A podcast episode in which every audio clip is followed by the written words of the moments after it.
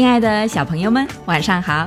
这里是飞视频的晶晶姐姐讲故事节目，我是你们的好朋友晶晶姐姐。今天开始给你们带来的故事是《大个子 Adele 和小个子猫》。今天是个大日子，Adele 会得到一只小猫。为了迎接小猫的到来，他准备了一个鱼肉馅饼。并且在房间四处都挂上了花形的装饰。终于来了，快递员到了门口，他带来了一只可爱的小猫。小猫在纸盒里团成了一个球。它在睡觉，快递员说。阿黛尔谢过快递员，把小猫小心的放到客厅的坐垫上。小猫睁开一只眼睛，看到了高大的阿黛尔。又立刻把眼睛闭上了。你在装睡？阿黛尔笑着说：“我准备了鱼肉馅饼，你想吃吗？”我不喜欢吃鱼。啊，对于一只猫来说，这太奇怪了。那你想吃别的东西吗？不用。他很害羞。阿黛尔心想：“我要让它适应这个新家。”他在花园里浇水的时候，和邻居朱夫人聊了几句，然后他又回到小猫身边。我以后就叫你胖胖猫。他抚摸着小猫的背说：“你喜欢这个名字吗？”随便。小猫嘟哝道。一整天，胖猫猫都躺在扶手椅上。晚上，它没什么胃口，舔了几口牛奶，又开始睡觉。他不想让阿黛尔给他读故事，就连关于猫和老鼠的故事也不想听。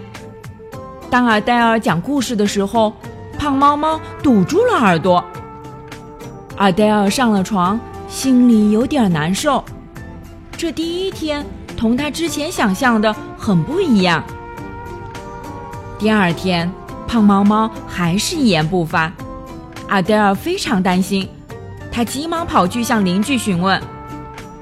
这只小猫生病了。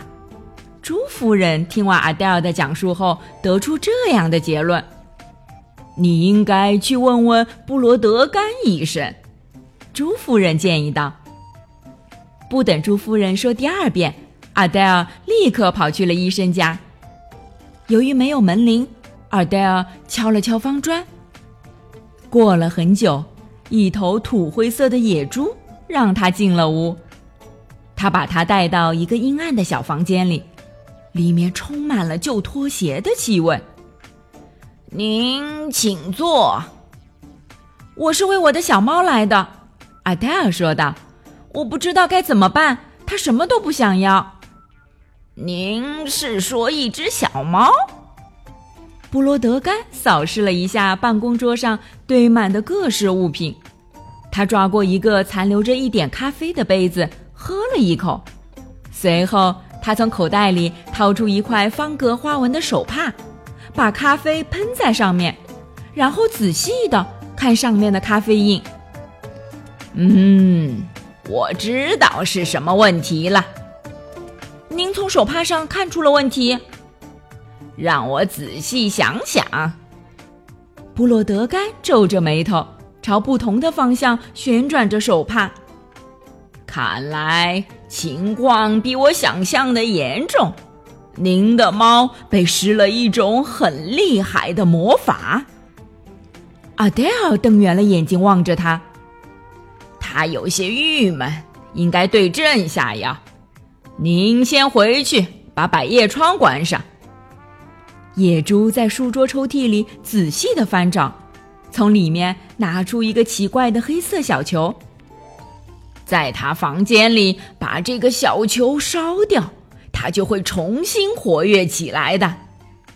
这是什么？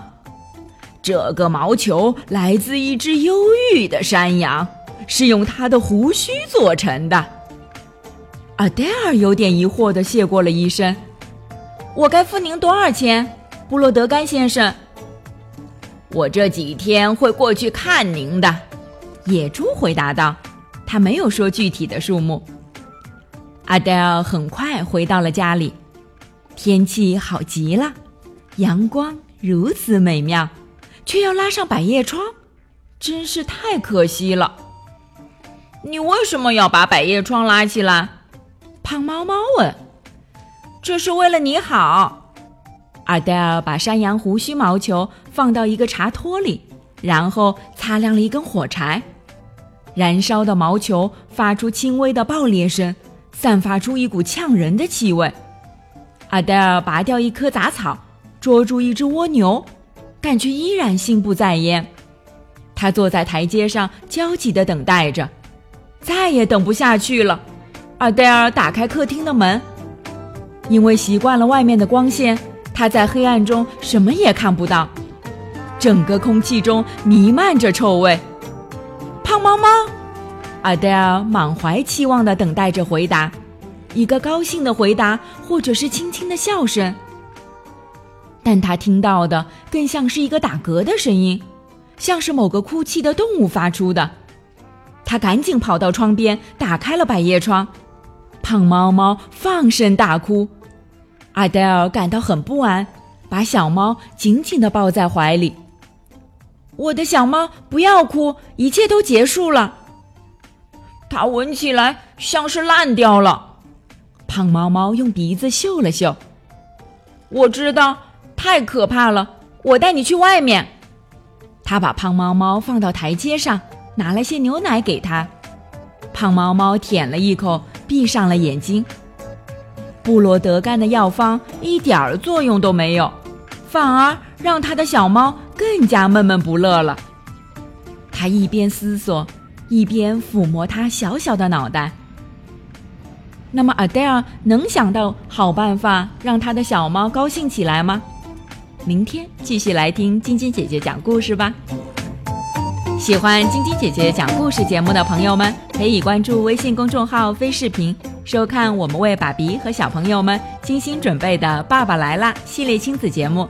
也可以通过喜马拉雅收听晶晶姐姐讲故事电台广播。宝贝们的家长可以将小朋友的生日、姓名和所在城市等信息，通过非视频微信公众号发送给我们，我们会在宝贝生日当天送上我们的生日祝福哦。好了，小朋友们，祝你们做个好梦，晚安。